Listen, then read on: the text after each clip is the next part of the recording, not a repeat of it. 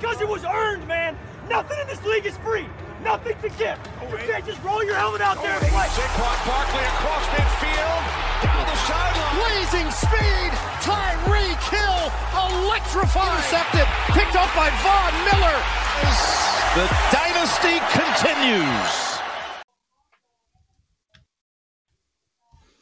Bienvenidos al podcast de Yarda a Yarda. En esta edición traemos otro capítulo especial.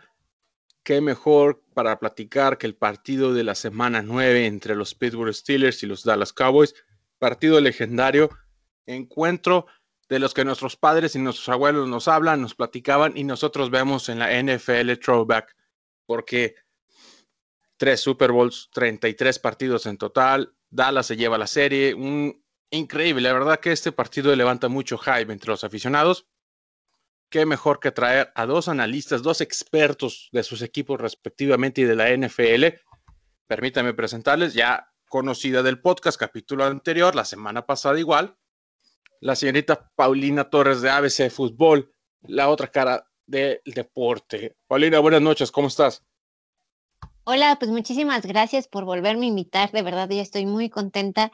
Eh, pues nada, o sea, yo creo que tú me invitas para, para darle buena suerte a mi equipo o, eso espero. no, la verdad que me ha llamado mucho la atención tus análisis y no sé, es divertido hablar de fútbol contigo, además que complementa siempre la conversación, además es, yo te veo como una excelente analista de los Steelers, y que nunca baja la cabeza, eso es importante, ¿no? Y permítame presentarles a un invitado súper especial que tenía muchas ganas de invitar desde cuando que le dije, pero el COVID, la temporada 2020, Dak Prescott, todo pasó. El señor Mauricio Rodríguez de Primero Cowboys, un excelente programa, especialista en los vaqueros de Dallas, un excelente narrador, no sé qué más puedo decir de él. Mauricio, buenas noches, ¿cómo estás? Muchísimas gracias, Eduardo, y muchas gracias a, también a todo tu auditorio. Saludos a, a, Paulina. Y listo para hablar de los vaqueros de Dallas, que a pesar de que la temporada ha empezado de una manera muy complicada, pues hay que seguirlos apoyando, ¿no? Y hay que seguir analizando a un equipo muy complicado que está en su primer año con un coach y todo. Entonces hay varias cosas de qué hablar, creo yo. Sí, el viejo conocido Mike McCarthy, coach de los ex coach de los Packers, nuevo coach de los Dallas Cowboys, y la verdad que vamos a darle. Vamos a empezar primero con los Steelers. La semana 8 terminó para ellos un poquito turbulenta, casi perdían el invicto. Con una defensa que parece de campeonato, le ganaron a unos Ravens que no encuentran la manera de solidificar el ataque, no encuentran la manera de que Lamar Jackson pase mejor y no están corriendo. Entonces hay un problema ahí. Paulina, ¿cómo viste tu equipo en este partido? A ver, eh, perdimos a Paulina ahí. Este, Mauricio, ¿tú alcanzaste a ver este juego de los Steelers contra los, los Ravens? Sí, la verdad sí, juegazo, un partido que sufrí mucho para pronosticar. Me fui con los Steelers, así que afortunadamente por ahí le atinamos. Fue uno de los pocos juegos, porque no sé si para ustedes también, pero esta semana terror. 8 estuvo de terror en la, en la quinela. Yo me fui 8-6, si no me equivoco. Y pues fue una, fue una semana complicada, creo yo, para todos, pero gran partido de Steelers. La defensiva se hace notar y no nada más la defensiva, pero hubo un punto del partido en el que despierta la ofensiva de los Steelers. A mí me preocupaba mucho que ya habían anotado siete puntos al principio del partido y, y esos siete sí. puntos habían llegado en defensiva. Y a mí eso era lo que me preocupaba, pero Steelers logró hacer un buen trabajo en la segunda mitad. Sí, la verdad que cerraron bien y alcanzaron a ganar el duelo. Paulina, ¿ya estás aquí de regreso con nosotros? Sí, yo estaba hablando como loca y nomás no me escuchaban, pero no, bueno. Perdimos tu conexión, pero dime, ¿cómo viste este partido? ¿Te gustó o no estás a gusto con el resultado? Fíjate que fue un partido bastante sufrido. Creo que todos queríamos, o todos los fans de Steelers queríamos olvidar esa primera mitad donde realmente nos iban ganando por 17 puntos y tú decías, bueno, ¿y, y a qué hora viene el regreso? ¿O vamos a perder? ¿O, o qué va a pasar? Pero este, pues muy bien, de hecho en el tercer cuarto fue cuando los Ravens pues no metieron ni las manos, creo que ese tercer cuarto fue el decisivo para el partido, creo que es algo que Steelers no había hecho, que es ajustar, lo hicieron bastante bien, creo que el equipo eh, pues con esos ajustes se vio un poquito mejor, creo que la defensa es a otro nivel, es extraordinaria, realmente hay bastante talento en ese equipo y pues como todos los aficionados a Steelers pues nos están haciendo creer demasiado en este equipo, nos están emocionando muchísimo y pues yo no, no espero otra cosa que, que buena suerte o, o algo más. Ay, no sé, amigos, es que de verdad ya necesitábamos unas victorias así, o sea, realmente yo creo que, que no éramos los favoritos en este partido, pero mira, seguimos invictos. ¿Quién lo iba a decir? ¿Quién lo iba a decir? Terminan ganando. Yo, igual que Mauricio, también fui con ellos, inclusive en mi Survivor, en el Survivor grande, le digo yo, fui con ellos esperando que ganaran. Por un momento dije, diablos, creo que voy a perder, pero no. Steelers hizo lo que sabe hacer, jugar a la defensa, ganaron. Y siendo franco, se dice, si me permiten decírselos, eh, yo veo a unos Steelers como favoritos en toda la NFL para llegar al Super Bowl. No sé tú, Mauricio, qué percepción tengas de eso. Puede ser, la verdad. Digo, obviamente arrancar con una marca de siete victorias, cero derrotas te ayuda muchísimo, ¿no? Y cuando Baltimore ya trae dos derrotas a su nombre y luego volteas a ver el calendario de los Steelers, los próximos tres partidos, y es muy, pero muy probable que lleguen a una marca de 10-0. No te voy a decir que van a terminar la temporada invictos porque es, la, es una cosa muy difícil de lograr, por supuesto. Pero traes un equipo que está haciendo las cosas muy bien y creo yo que todos los pronósticos previo a la temporada hablábamos de Ben Roethlisberger y qué tan sano va a estar Big Ben y después de la cirugía que había tenido en los ligamentos del brazo. Y hemos visto un Big Ben que ha lanzado el balón muy cómodamente, tanto en el juego profundo como algo que a mí me ha gustado mucho, que es cómo se está deshaciendo el balón tan rápido en esta temporada de la NFL. Traen un ataque ofensivo muy eficiente y crédito a Mike Tomlin. Mike Tomlin es un coach muy criticado y ahorita está callando muchísimas bocas en esta temporada en la cual pues tienes que regresar con eh, Big Ben, tienes que implementar nuevos receptores y ha hecho muy, muy buen trabajo. Sí, la, verdad que Mike Tomlin, alguien, la gente perdió la fe en él, pero la verdad que se ha demostrado que él es muy bueno. Yo le doy el crédito desde que controló a las divas Livion Bell y el señor Antonio Brown. Ya desde ahí sabes que él es un buen coach porque no perdió el control absoluto del equipo. Entonces, Buen trabajo de los Steelers favoritos. Y vamos a pasar ahora sí, pues al equipo favorito de todos los niños del mundo, los Dallas, los de la estrella solitaria, los Dallas Cowboys, que pues han tenido una temporada revoltosa, una temporada que no nadie esperaba, la, la, verdad, francamente. Yo ponía a los Cowboys 14 victorias en la temporada y creo que no se va a lograr. Mauricio, platícanos un poco de la temporada de los Cowboys en un resumen breve y no con tan malas noticias, porque algo bueno tiene que haber. Ahí sí está difícil para que veas, mi Eduardo, pero no, no te creas.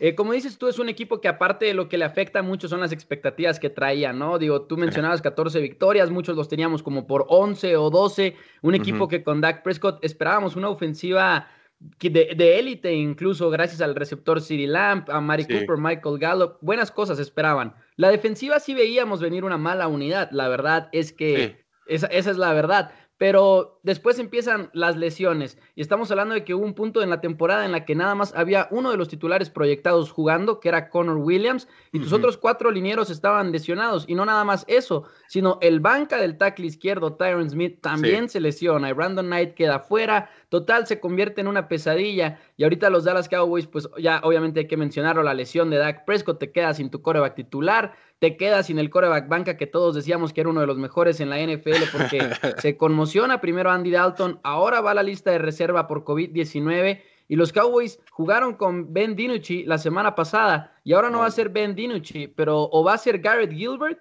que muchos lo conocen porque estuvo en Alliance of American Football y tuvo una buena temporada allá, pero es la Alliance of American Football, no es la NFL. o Cooper Rush, Cooper Rush que es un coreback banca que por lo menos ya conoce el sistema, y mencionabas algo positivo que le pueda sacar a estos Dallas Cowboys. Te diría que la próxima semana regresan algunos, un jugador clave que yo quiero ya ver con los vaqueros de Dallas de vuelta. Y Trevon Diggs, la semana pasada tiene dos intercepciones, un novato que ha sido criticado por algunos aficionados, pero a mí me ha gustado mucho lo que ha demostrado y creo que está enseñándonos que puede ser un gran jugador defensivo para los Cowboys. Sí, la verdad que, no sé, los Cowboys es un equipo que, pues uno crece con ellos, ¿no? Yo no soy aficionado a los Cowboys, soy aficionado a los Packers, pero pues tenemos historia reciente y la verdad que decepciona ver, bueno, no decepciona, más bien es preocupante ver cómo Dak Prescott se lesionó y algunos dirán, hubiera firmado el contrato antes, hubiera firmado el contrato después, no se sabe. La verdad que estas son cosas que no sabes que van a pasar. Este, Paulina, ¿cómo, qué percepción tenías tú de los Cowboys al iniciar la temporada? ¿Los mirabas, no sé, llegar lejos o simplemente creías que iban a fracasar en la división peste de la Nacional? No, fíjate que yo, yo pensé desde el draft, o sea, porque tuvieron un muy buen draft, la verdad, eh, impresionó bastante en ese draft y la verdad todos creíamos que Dallas iba a ser un super contendiente y que fácil se iba a llevar esa división, pero pues es eso, le llegaron eh, las lesiones, eh, hay muchos factores que han hecho que Dallas esté ahorita donde está. Realmente es algo decepcionante porque sí me emociona este partido que ya saben que es el, clásico mexicano, como muchos lo dicen. Entonces, sí esperaba que estos Cowboys nos fueran a, dar un poquito más de problemas, más bien que nos dieran un poquito más de problemas, que la gente no creyera que sería un juego tan fácil, pero sí esperaba cosas mejores de ellos para la temporada, la verdad. Sí, la verdad que se esperaban cosas muy buenas de este juego y de unos Dallas Cowboys que pues no sé, yo la verdad, yo les digo y a título personal, yo pensaba que los Cowboys, o esperaba, iban a ser monstruo de tres cabezas con Zeke Elliott como coordinador ahí, jefe del ataque. Tres receptores para mí de mil yardas o más en la temporada, con Dak Prescott en los controles y Zeke Elliott yendo por 12 touchdowns en la temporada. No sé, no sé si estoy mal ahí, Mauricio, o si se esperaba eso.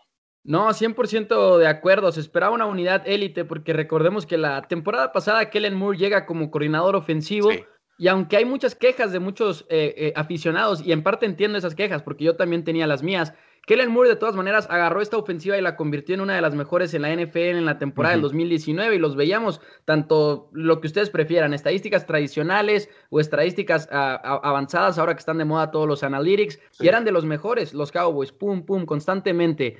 Y luego ahora adquieres a City Lamp, otro receptor para darle calidad al equipo. Ves que ya no se van a clavar con Jason Witten, que Jason Witten tiene mi corazón y es mi jugador favorito, pero ya no era el mismo y le van a empezar a apostar con un ala cerrada más dinámico. Blake Jarwin, que también es un jugador que se perdió por toda la temporada, que de repente se nos olvida Blake Jarwin, pero efectivamente era un equipo que creo yo que venía con muchas expectativas para su ofensiva. Llega Mike McCarthy, que igual y no se iba a apoderar de las jugadas, de la selección de jugadas, pero es conocido como un gurú de corebacks. Y tienes a Prescott que va a la alza, va a la alza, y decíamos, este puede ser el mejor año de Dak Prescott. Podrías decir que lo estaba haciendo, pero digo, se lesionó muy temprano en la temporada, lamentablemente, y yo creo que sí era una ofensiva de la cual esperábamos grandes cosas. Te comentaba ahorita, de la defensiva, no, la defensiva sabíamos que iba a ser mala, pero decíamos, así como los Chiefs pudieron cargar defensivas medianas, así podía ser para los Cowboys. Sí, sí, es exactamente. O sea, como yo, yo miraba como un Kansas City 2.0. Era la misma fórmula y más con Mike McCarthy en los controles, medianamente en los controles. La semana 8 para los, para los Cowboys fue una semana complicada. Jugaron el domingo en la noche. La NFL no cambió el partido. Yo insisto, porque Dallas es uno de los equipos que más rating atrae. Gane o pierda, siempre la gente los va a ver. Siempre. Y ahí lo, lo vimos todos el partido. Entonces, ¿para qué dicen que no? Sí, sí, sí, sí lo vimos. No fue un partido muy espectacular. Filadelfia pasó por arriba de ellos, se podría decir, pero más bien porque Dallas fue inoperante por su coreback que no, pues no lo sé, ese muchacho no está preparado todavía para la NFL, le hace falta mucho y hay problemas, hay problemas para los Dallas Cowboys contra esos Steelers, la defensiva de los Steelers que está muy, muy arriba en este momento. ¿Qué esperas tú de este partido, Mauricio? ¿Crees que sea apabullante derrota o crees que e-, ese Ket Elliott regrese y haga algo? también, es otra cosa, ¿no? Eh, lamentablemente creo que sí va a ser una derrota significante para el equipo de los Dallas Cowboys porque podemos poner nuestra fe en Ezekiel Elliott. El problema es que Ezekiel Elliott tampoco ha funcionado y no, no, es nada más por su culpa, sino es también por la misma línea ofensiva con la que están trabajando los, los Dallas Cowboys. Hoy Mike Tomlin decía, por ejemplo, en una rueda de prensa, que ellos saben, sea Cooper Rush o sea Garrett Gilbert, el quarterback, ellos saben que también se tienen que enfocar principalmente en el corredor, en Ezekiel Elliott, porque es uno de los mejores en la NFL. El problema es que ahorita el ataque ofensivo de los Dallas Cowboys por tierra tampoco ha sido bueno para nada. Y te estoy hablando de nivel promedio en la NFL para abajo en cuestión de estadística, tanto en yardas después del contacto, yardas antes del contacto. Elliot no está siendo el mismo corredor que antes y no es nada más por él como persona atleta, sino por lo que lo rodea. Y estaba el otro día analizando yo los, las veces que se enfrenta a una caja de ocho defensivos, por ejemplo, Ezekiel Elliott. E han incrementado desde que se lesionó eh, Prescott y ahora en la semana 8 contra Águilas ha sido la semana en la que más han cargado la caja en contra de Ezekiel Elliott, 52% de las jugadas. Y creo que Steelers, siendo un equipo con una secundaria sólida, con un safety como Minka Fitzpatrick, por ejemplo, puedes darte el lujo de presionar mucho en ese sentido, en tener muchos defensivos en la caja y confiar en que tu secundaria haga el trabajo por detrás, sobre todo porque no vas contra un coreback amenazante, sea quien sea el coreback que vaya a iniciar para los Dallas Cowboys. Sí, que hay dos opciones y, bien dices tú, la verdad que ya lo iba a tocar yo.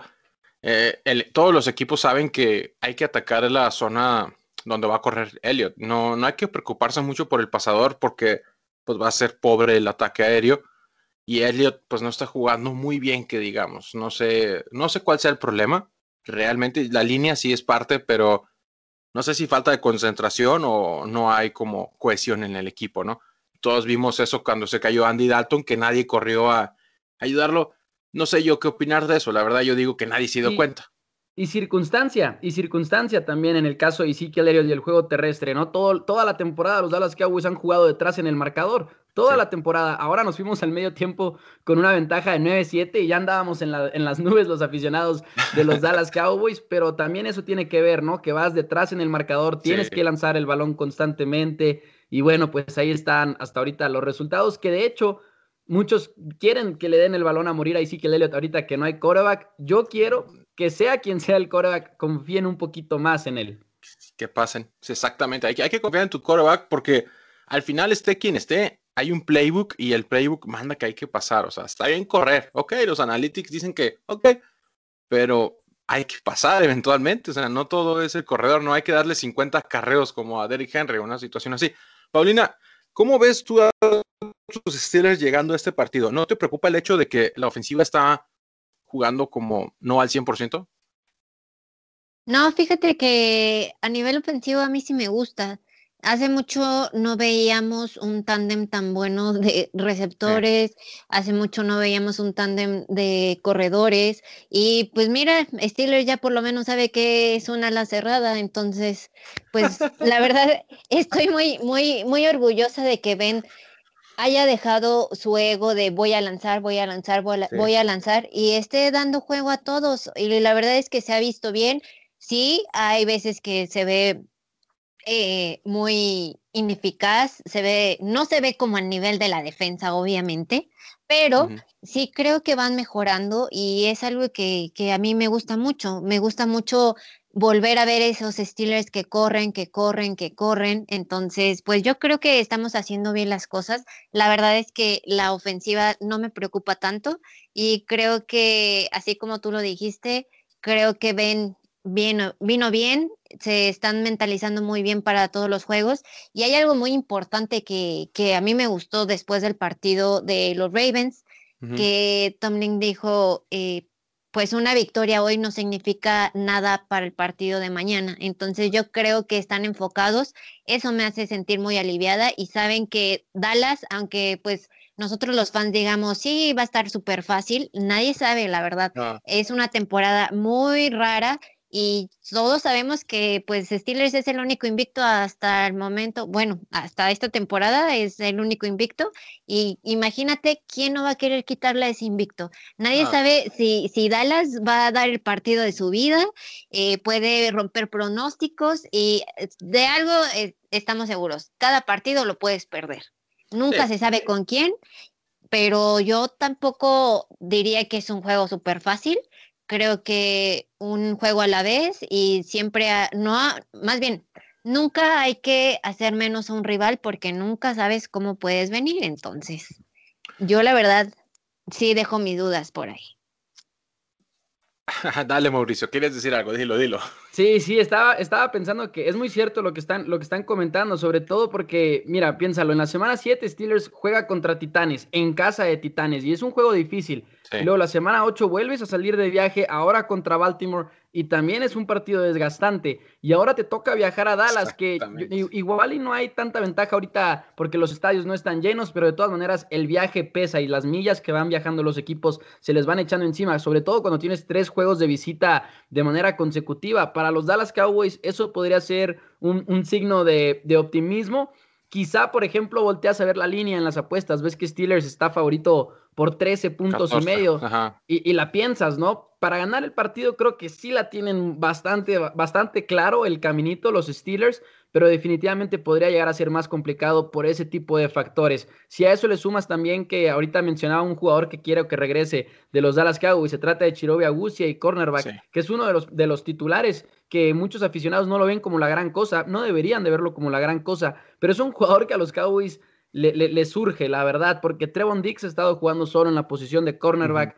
Entonces, podría ser uno de esos partidos en los que, así como hubo un punto en el, en el Sunday night de la semana pasada que dijimos, hey, esta defensiva se está viendo mejor que en otras semanas, podría llegar a ser el caso también contra los Steelers.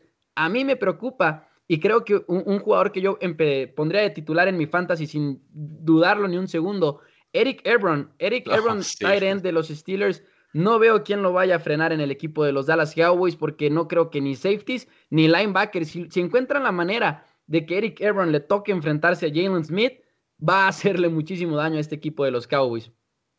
Ay, y, sí, la verdad que pues uno trata, ¿no? De tratar de igualar las cosas. Y yo la única como vertiente que podría utilizar es que hay que observar el partido de lunes por la noche. Llegaba un equipo malo como los Gigantes de Nueva York contra los Bucaneros, que era una ofensiva aplastante contra una defensiva top. Y vemos lo que pasó en la primera mitad. Y un, equipo que estaba jugando mal, de alguna manera se repuso sin, sin, herramientas, porque hay que decirlo, los gigantes no tienen muchas herramientas. Yo los pongo casi en la misma situación que los Cowboys.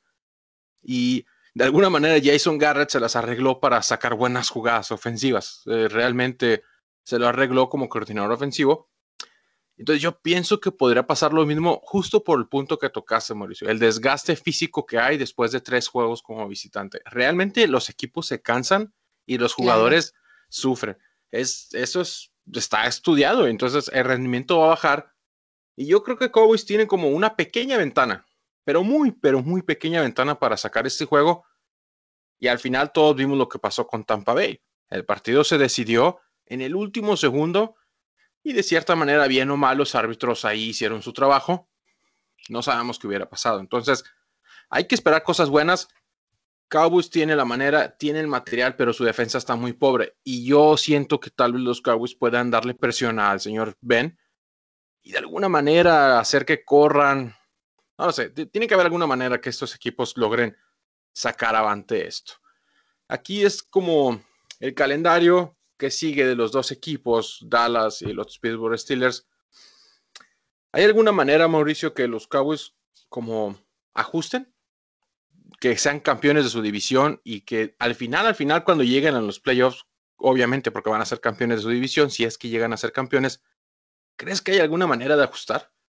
No, no lo suficiente para, para ganar la división. La verdad es que no lo creo, sobre todo porque volteó a ver al equipo de Águilas y es un equipo que es muy poco constante y lo vimos ahora en el Sunday Night también, cómo empiezan batallando contra los Cowboys, entregan cuatro veces el balón, pero es un equipo que se está poniendo sano cada vez más. Vimos a Lane Johnson que se perdió el partido, Jason Peters que regresó y se lesionó, pero van a empezar a regresar estos jugadores y creo yo que Águila sí se va a ver superior en un punto de la temporada al equipo de los Cowboys, pero aparte es lo que sigue para Dallas. Sigue Pittsburgh, sigue Vikingos, que también ha sido un equipo nada constante, pero ya está Dalvin Cook de regreso y yo no veo cómo vayamos a frenar a, un corredor como Cook. Y luego Washington es uno de esos partidos que podrías ganar, pero también te falta Baltimore, San Francisco, que bueno, ahorita si, si no está Jimmy G, si no está George Kittle, igual. Medio equipo no está. Ajá, sí, eh, ahorita San Francisco está muy, muy lesionado, pobres. La verdad es que sí, pobres.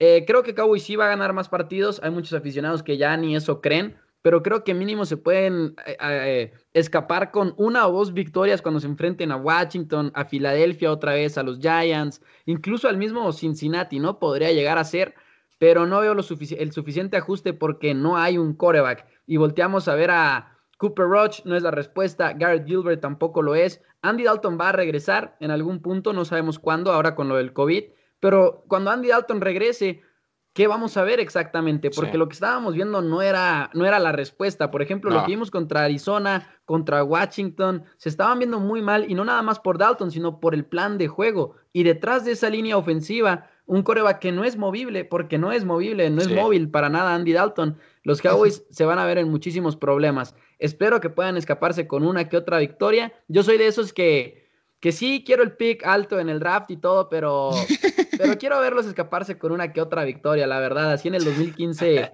cuando los Cowboys ganan uno de sus últimos partidos, estaba emocionadísimo, pero, pero sí creo que no van a, no van a, no tienen tiempo para arreglar los problemas que traen. Y es que para aquí un pick en el draft no les sirve de nada, porque, bueno, en la defensiva, ¿no? Pero realmente tienen todo lo que necesitan a la ofensiva. Nada más que Dak Prescott ahorita está en la congeladora, no puede jugar pero yo sí creo que ese equipo es, tiene material y tiene madera para hacerlo campeón, de alguna u otra manera.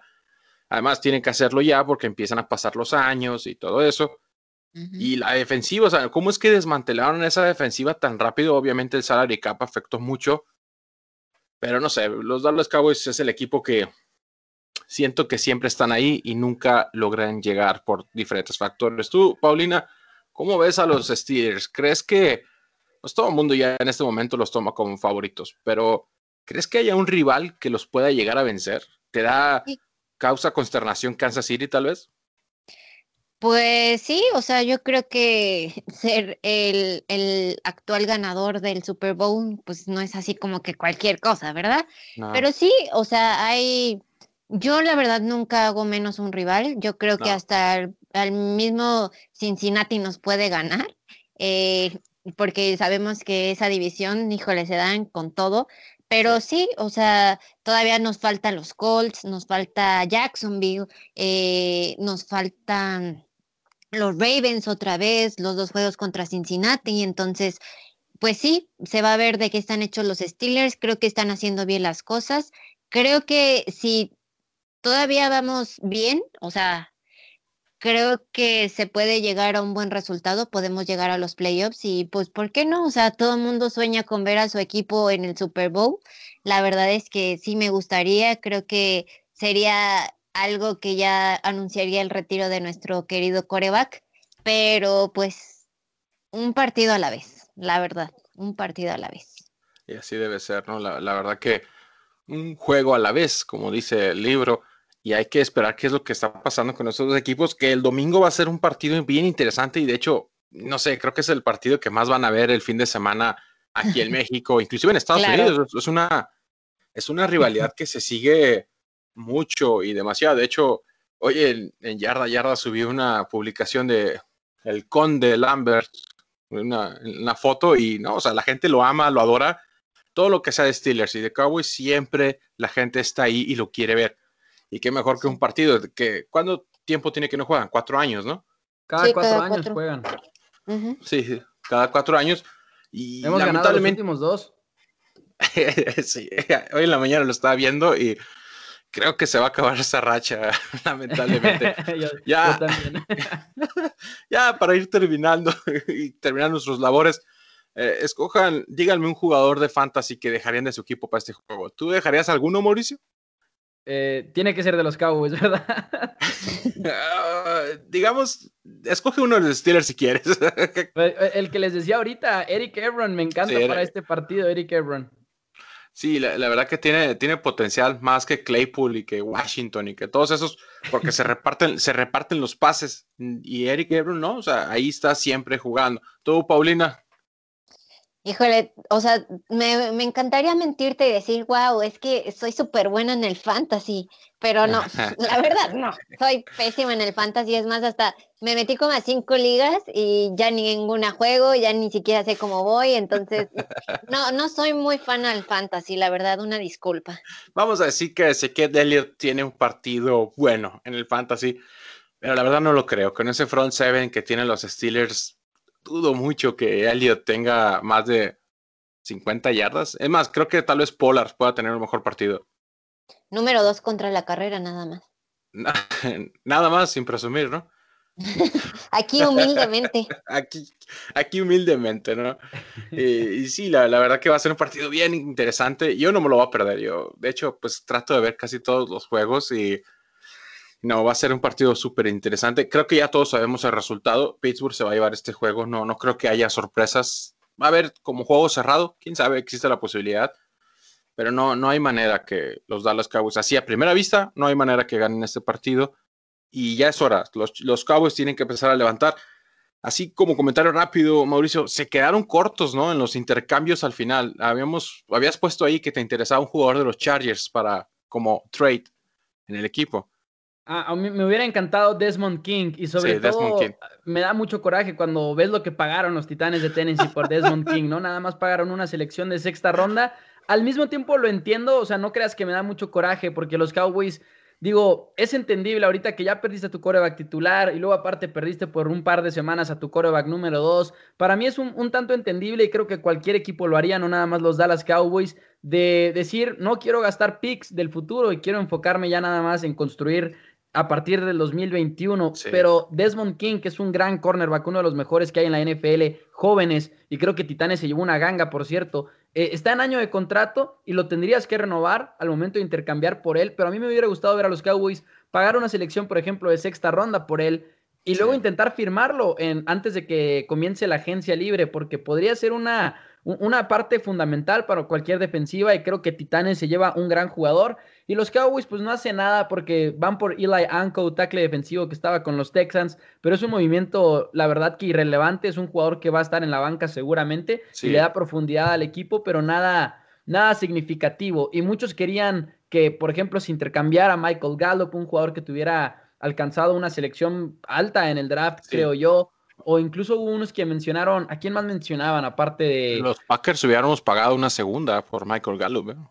Exacto. Te, lo garantizo. Muchos querían que, se moviera Michael Gallup. Aldon Smith, también hubo equipos que marcaron, según reportes, por Aldon Smith, el defensivo que le está yendo muy bien. Y eso me encantó, que los Cowboys dejaron en claro que se quieren quedar con Aldon Smith. Eso fue una buena señal, pero sí, casi nada de movimiento para Dallas.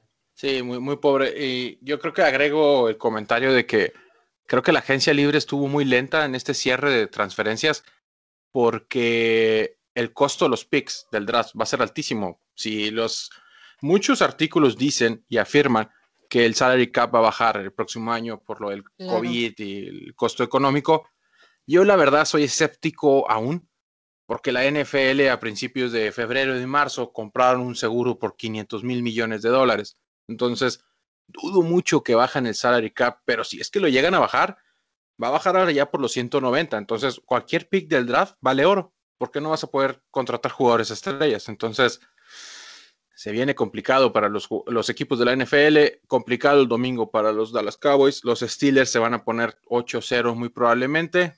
No los para nadie hasta, la verdad no sé quién nos puede llegar a parar. Eh, amigos, ya hemos llegado al final de este episodio del podcast de Yarda Yarda. No sé si Mauricio o Paulina tengan algún otro comentario que quieran agregar antes de cerrar. No, nada, la verdad, muchísimas gracias Eduardo, muchísimas gracias Paulina, un gusto estar por aquí, platicar con todos ustedes. Nada que agregar, la verdad. Nada que agregar. Paulina, igual tus Steelers, como siempre, favoritos para ganar, ¿no? Todos los partidos que vas. Pues, pues sí, o sea, ni modo que, ir contra ellos, ¿verdad? Ni modo de decir, ay, no, la verdad es que van a perder. O sea, sí quiero sentir bien aquí a mi amigo, pero no tanto. No, aquí sí, aquí sí no se puede. La verdad que estamos contigo, Mauricio, en nuestras oraciones para que gane tu equipo, pero está difícil. Este, Mauricio, ¿dónde te encontramos en tus redes sociales, en Twitter y en Facebook? A mí me pueden encontrar en Facebook como Primero Cowboys, así se llama el programa de los Vaqueros de Dallas todos los viernes en vivo y también todos los días de juego, tanto en medio tiempo como al final del partido. Y me pueden encontrar en Twitter a través de arroba MauNFL, con muchísimo gusto ahí contestando preguntas y de todo. Sí, y, excelente contenido, por cierto. Paulina, ¿dónde te encontramos a ti tus redes sociales? Eh, bueno, en las personales, en todos lados estoy como arroba dime como sea.